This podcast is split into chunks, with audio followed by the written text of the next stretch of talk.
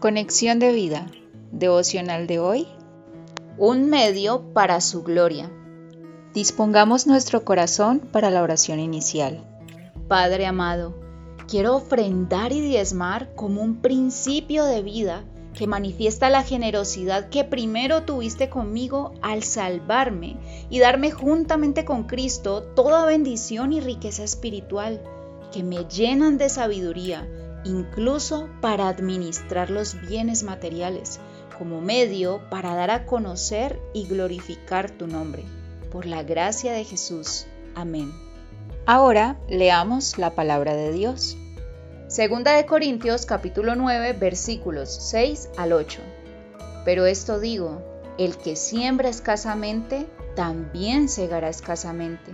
Y el que siembra generosamente, generosamente también segará. Cada uno dé como propuso en su corazón, no con tristeza ni por necesidad, porque Dios ama al dador alegre y poderoso es Dios para hacer que abunde en vosotros toda gracia, a fin de que, teniendo siempre en todas las cosas todo lo suficiente, abundéis para toda buena obra. La reflexión de hoy nos dice, el diezmo es uno de los principios bíblicos más atacados y menos comprendidos. Muchas personas equivocadamente piensan que diezmar y ofrendar a nuestra iglesia es, entre comillas, darle la plata a un hombre, o que es algo de la ley del Antiguo Testamento que no se debe cumplir ya, pero ignoran las escrituras. El patriarca Abraham, mucho antes de que fuera dada la ley al pueblo de Israel, dio el diezmo al sumo sacerdote Melquisedec, el cual representa en la revelación de las escrituras un tipo de Cristo como sacerdote eterno, como explica el libro de Hebreos. Hebreos capítulo 7 versículos 1 al 3.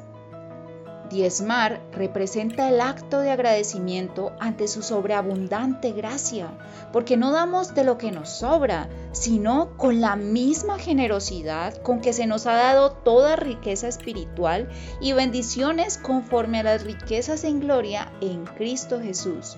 Filipenses 4:19 así como obedecemos, porque hubo uno que fue obediente hasta la muerte y muerte de cruz, cada uno de nosotros, como fruto de su gracia y de permanecer en su amor, damos generosamente, para que muchos otros conozcan hasta el último rincón del mundo las riquezas de su gracia y las riquezas de su gloria.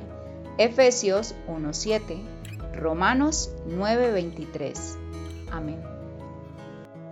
Visítanos en www.conexiondevida.org. Descarga nuestras aplicaciones móviles y síguenos en nuestras redes sociales.